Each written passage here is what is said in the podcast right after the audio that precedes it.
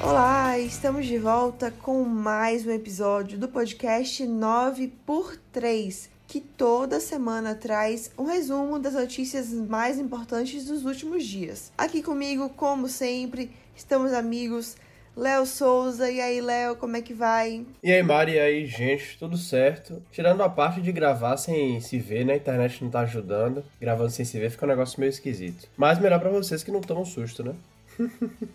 que é isso, Léo? E Lara Cursino. E aí, Lara? E aí, gente, tudo certo por aqui? Hoje quem vai falar que tá cansada sou eu. Hoje foi punk, viu? Tô bem cansada, mas firme e forte. Vamos gravar esse negócio porque é essencial para a rotina de todo brasileiro escutar o 9x3 na sexta-feira, ou no sábado, no domingo, enfim, quando quiser. E você, Marina, como é que tá? Tô bem, tô bem, mas vou trazer aqui uma reflexão. Eu acho que estar cansado também é parte da rotina do jovem adulto brasileiro. Então vamos para as notícias da semana agora.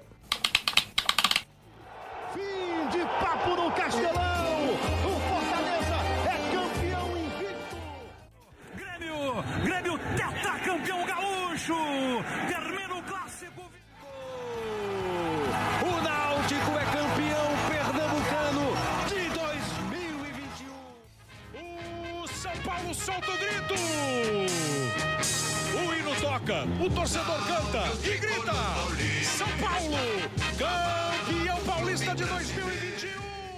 Vários campeonatos estaduais tiveram seu fim no final de semana passado, inclusive no domingo, a maioria no domingo, teve só no sábado o Flamengo sendo campeão em cima do Fluminense, mas no domingo a gente teve várias decisões importantes. Somente algumas ainda ficaram por vir, mas não tão relevantes assim no cenário nacional, Santa Catarina, Paraná, Paraíba, Rondônia, enfim, entre tantos outros, e o Amapá, que é um caso à parte, porque está marcado para começar em julho o campeonato estadual. Mas fora isso, no domingo a gente teve a decisão de vários campeonatos, inclusive com finais de clássicos. O Grêmio levou a melhor em cima do Internacional. O Náutico levou a melhor em cima do Esporte. Teve também Ceará ganhando do Fortaleza e levantando o caneco.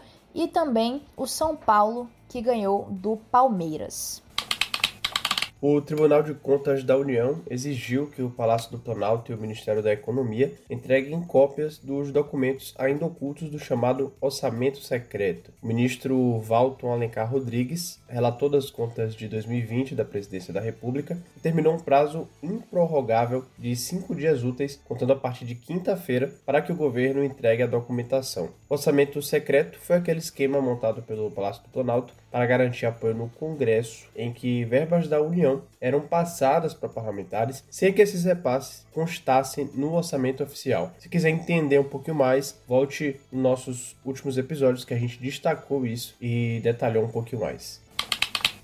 Na manhã de domingo, o presidente Jair Bolsonaro provocou aglomeração durante um passeio de moto no Rio de Janeiro, em meio a uma multidão de motociclistas de diversas partes do país. O presidente percorreu cerca de 60 quilômetros entre a Barra da Tijuca e o aterro do Flamengo. No ato foram infringidas as normas locais de contenção do avanço do coronavírus, porque Bolsonaro cumprimentou sem máscara, tocou e conversou com diversos apoiadores que também não usavam o equipamento de proteção. O presidente ainda fez um discurso que contou com a participação de políticos como o ministro da Infraestrutura, Tarcísio de Freitas, e o ex-ministro da Saúde, Eduardo Pazuello. Após o passeio, os deputados federais Bongás, do PT do Rio Grande do Sul, e Gleisi Hoffmann, do PT do Paraná, protocolaram uma representação contra o chefe do executivo no Tribunal de Contas da União, pedindo que a corte apure os gastos com o evento promovido no domingo. Pois é, Marina, além de toda a aglomeração, houve um grande alvoroço por causa de uma questão específica, que foi a presença do ex-ministro da Saúde, Eduardo Pazuello, no evento.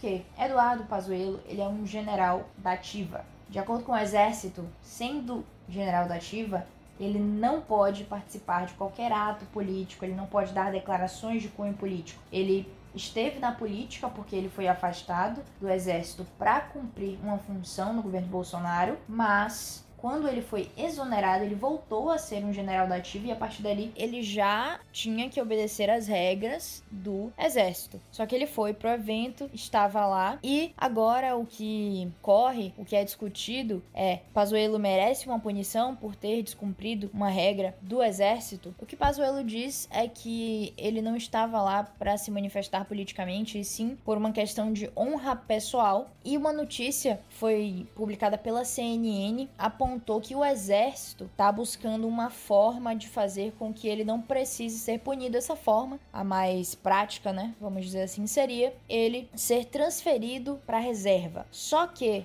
com data retroativa. Com isso, é, seria a data retroativa um dia antes da manifestação, e aí ele não seria um general da ativa, mas porque existe toda essa burocracia e a data, apesar de que naquela época é como se fosse voltar no tempo, né? Uma máquina do tempo que volta e faz com que ele não precise ser punido, porque lá no papelzinho tem dizendo que naquele momento ele já era um general da reserva. Não só Pazuello se pronunciou, como o próprio Bolsonaro também deu sua declaração sobre o caso, né, Léo? Pois é, Lara, esse episódio abriu mais uma crise no ambiente militar, né, no governo. Na live dessa quinta, o presidente afirmou que o ato não tinha cunho político até porque eu não estou filiado a partido político nenhum ainda.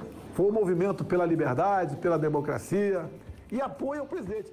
Aí, foi... Na mesma linha do que Pazuello também né, apresentou como defesa no processo militar, mas essa crise, o principal ponto, né, porque na prática não está acontecendo aquilo que talvez fosse o que a gente esperasse, né, numa situação como essa, um militar da ativa que descumpre o regulamento do Exército, das Forças Armadas, sendo julgado apenas. Não, isso não aconteceu. Notícia que saiu nessa semana, o presidente Bolsonaro, por ligação, proibiu o alto escalão das Forças Armadas de emitir um comunicado, né, algo que constrangesse Eduardo Pazuello. O processo está acontecendo, como eu disse, Pazuello apresentou a sua defesa, mas ainda não se sabe qual será a punição. Se haverá de fato uma punição, qual será essa punição, se Pazuello vai passar para a reserva. Tem toda uma questão aí também. O vice-presidente Hamilton Mourão, mais uma vez dissoante né, do presidente da República, ele reforçou que em casos como esse, o general da ativa, a previsão é de que ele receba uma punição.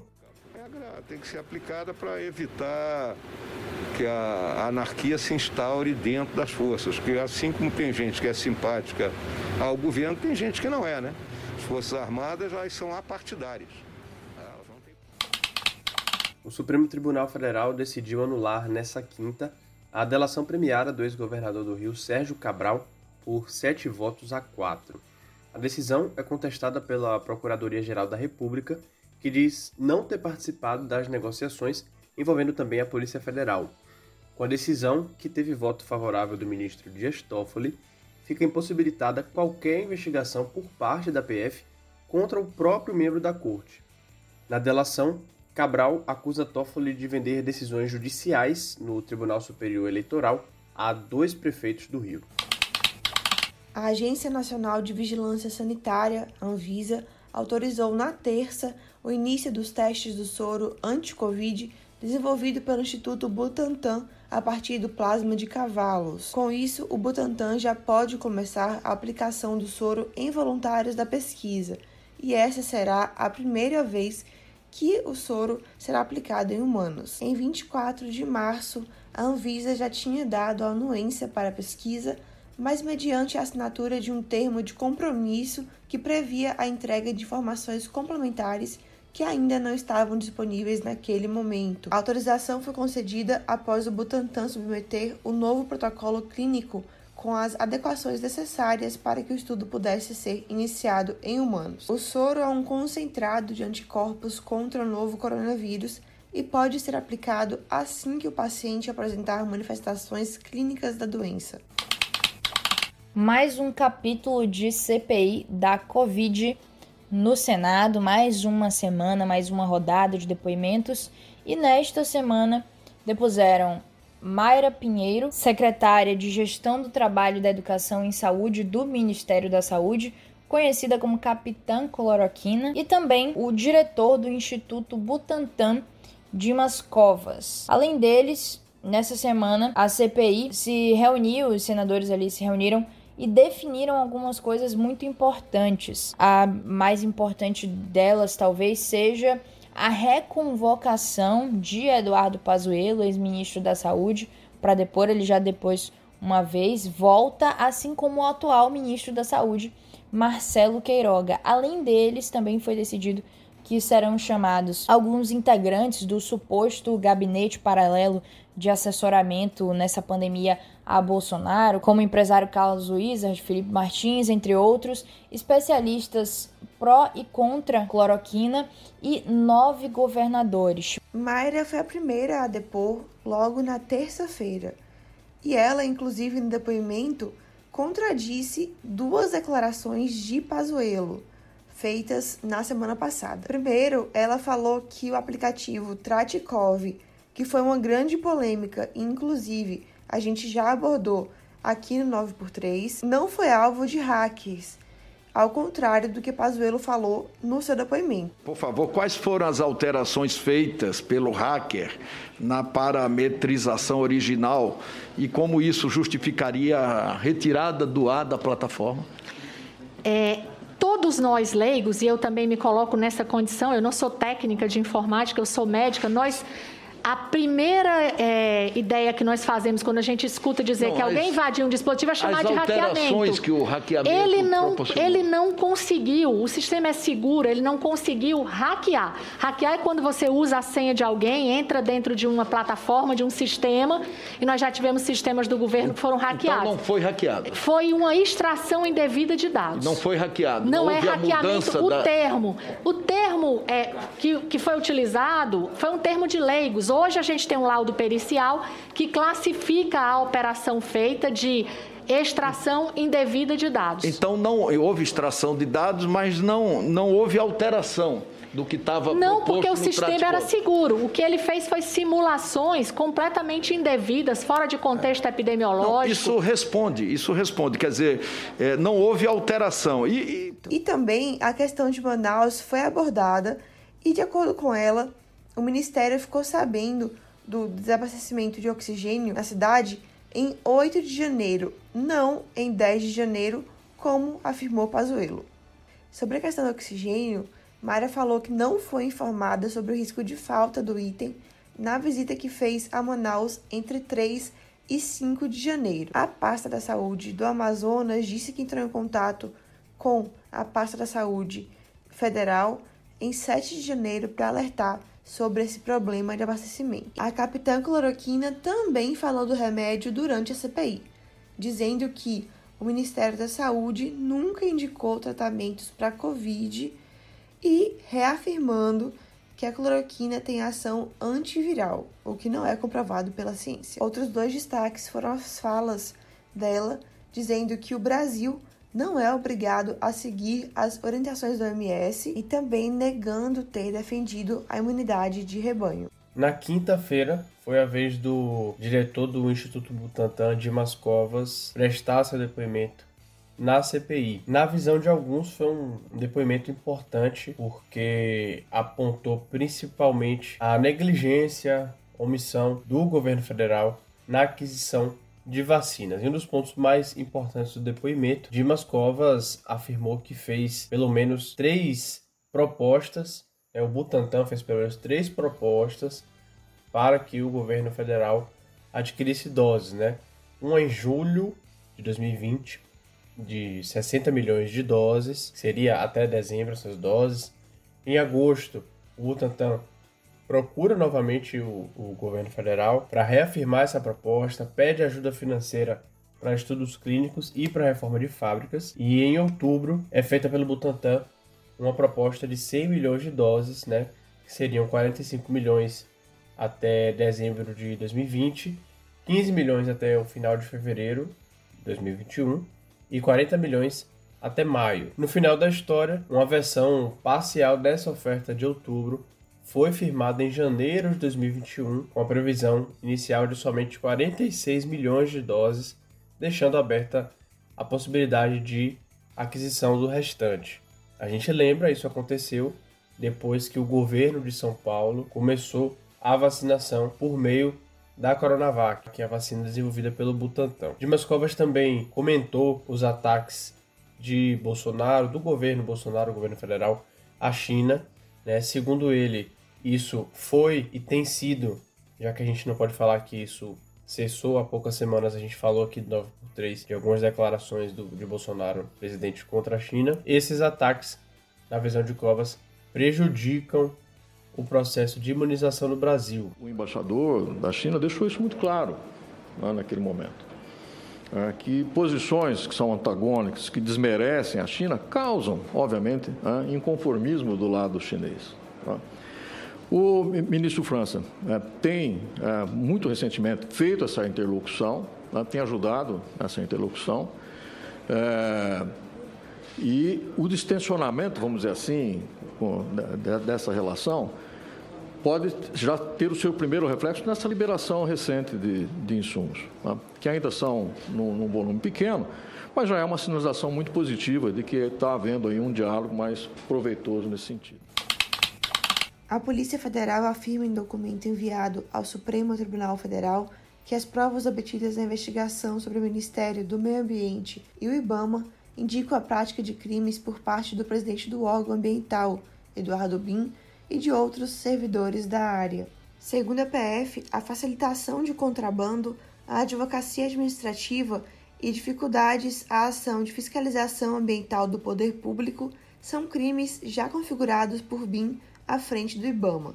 Há suspeitas de outros crimes, mas as investigações ainda devem ser aprofundadas. Sobre o ministro do Meio Ambiente, Ricardo Salles, o mesmo documento aponta que existem fortes indícios de envolvimento dele nas suspeitas.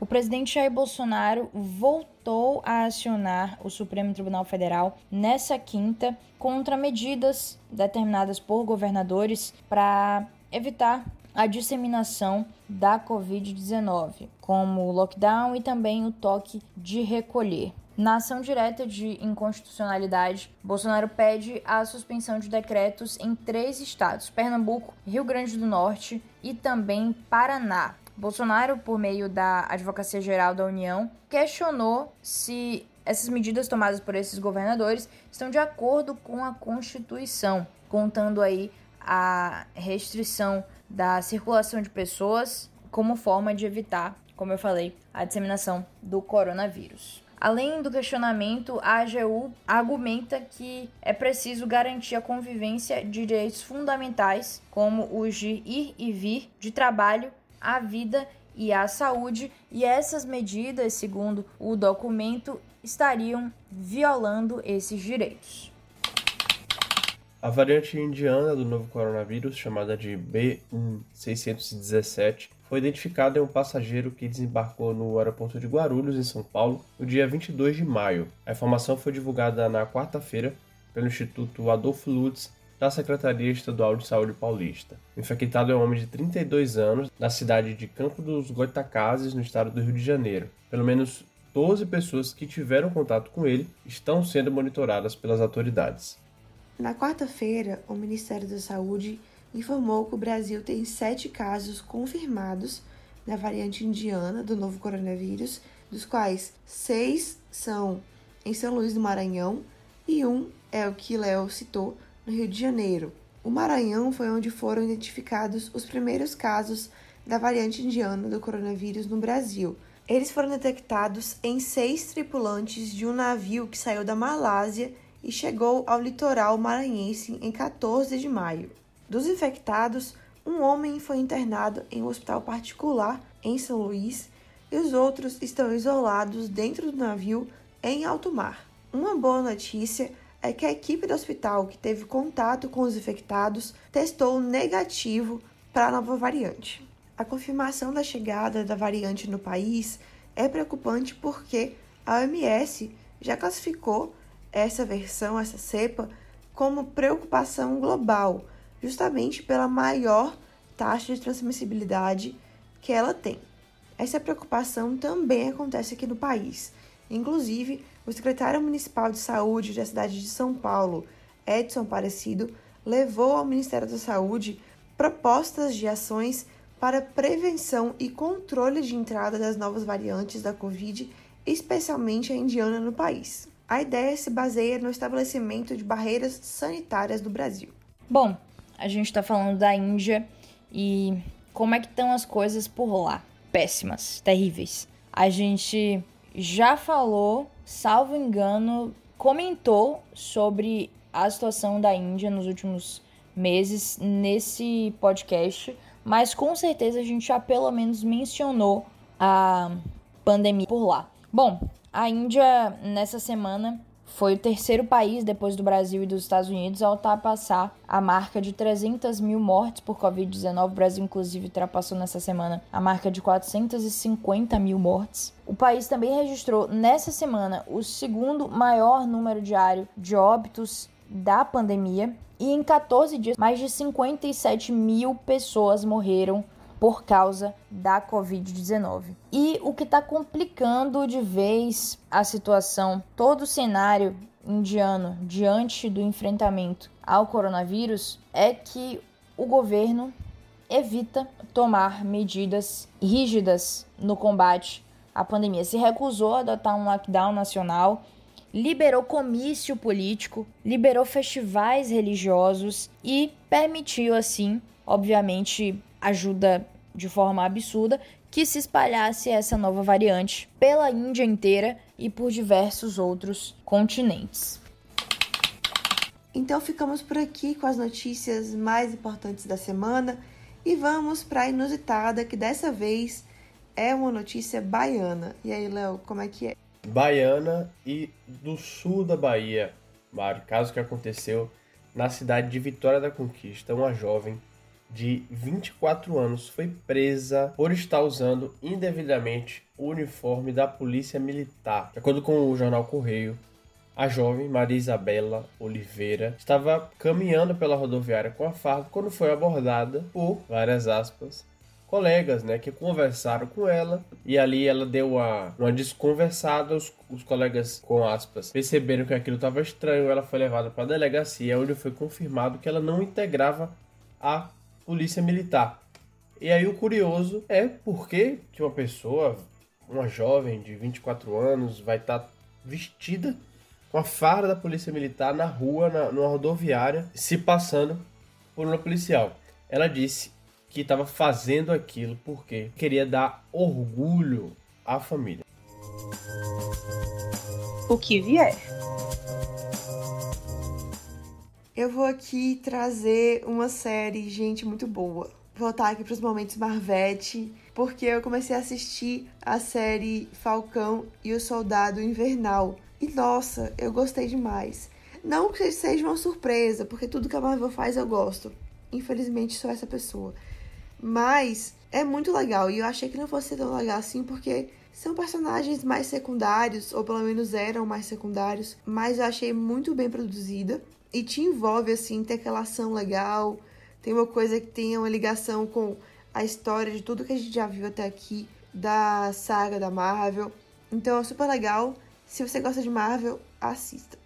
Anotada, Mari, a indicação. Eu vou trazer uma indicação, mais uma vez, de um livro que eu tô bem no comecinho ainda. Na verdade, eu baixei a amostra, né, no Kindle, você tem essa possibilidade. Mas eu acho que mesmo que se eu não tivesse começado a ler as primeiras páginas, eu já ia comentar isso aqui. Eu tava com expectativa para isso, nem sabia que tinha lançado, aí eu vi no story de, de um amigo. Eduardo Cunha lançou o livro dele sobre os bastidores do impeachment. Então, não tenho muito o que falar porque tá bem no começo ainda, mas só por isso aí, pela figura que é Eduardo Cunha, para quem se interessa, né, obviamente, ele falando de, dos bastidores do poder, do impeachment de Dilma Rousseff, ele foi um dos, o principal articulador, inclusive ele fala isso já no, bem no início, assim, ele, já, ele fala isso, ele assume esse papel, e ele também fala de muitos personagens, muitas personagens da nossa política, isso eu sei porque aos poucos, acho que até para promover também o livro, né?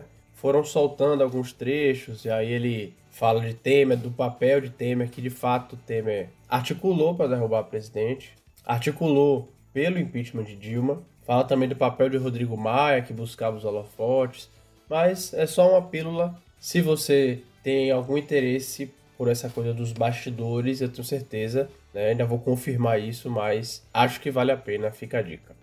Salve o tricolor paulista, amado clube brasileiro.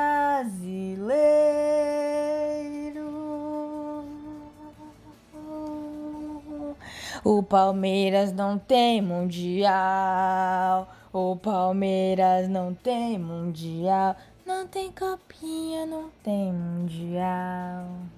Você viu que é um roteiro, né, rapaz? O, o, podcast começa com a notícia dos estaduais e termina com o que vier de lá, né? É claro, tudo, tudo foi muito programado. ah, meu Deus do céu, Jesus! E ah, lembrando que a última vez que, que o São Paulo ganhou o Paulista foi em 2005. E em 2005 ganhou a Libertadores e o Mundial. Em 2006 ganhou o Brasileirão, em 2007 ganhou o Brasileirão, em 2008 ganhou o Brasileirão. Então não vejo outro caminho senão 2021 campeão da Libertadores e do Mundial e 2022, 2023, 2024 campeão do Brasileirão. É isso, eu não consigo ver outro caminho. Marina fez uma indicação de série, eu fiz a indicação de livro e, Mar... e Lara tá fazendo a indicação de aposta, tá vendo? Faça sua aposta logo para quebrar a banca e ficar rico com os, as dicas aí de Lara. Exato. Como podemos ver, Lara tem zero expectativas, assim, expectativas baixíssimas. E é com isso que a gente fecha nosso podcast de hoje. Então, se você gostou, compartilhe o episódio. Se não gostou, também compartilhe, como o Léo sempre diz. E aproveite para nos seguir nas redes sociais. Nosso Instagram e nosso Twitter, ambos são 9x3 com 3 por extenso. Então é isso, até semana que vem. Tchau, tchau. Se não gostou, compartilhe, como diz Léo. Fale mal, mas fale de mim. Fala mal, fala mal pra outra pessoa, mas compartilha. É isso, brincadeira, gente. Pelo amor de Deus. Façam elogios e compartilhem. Até a próxima. Tchau, tchau. É isso, gente. Até semana que vem.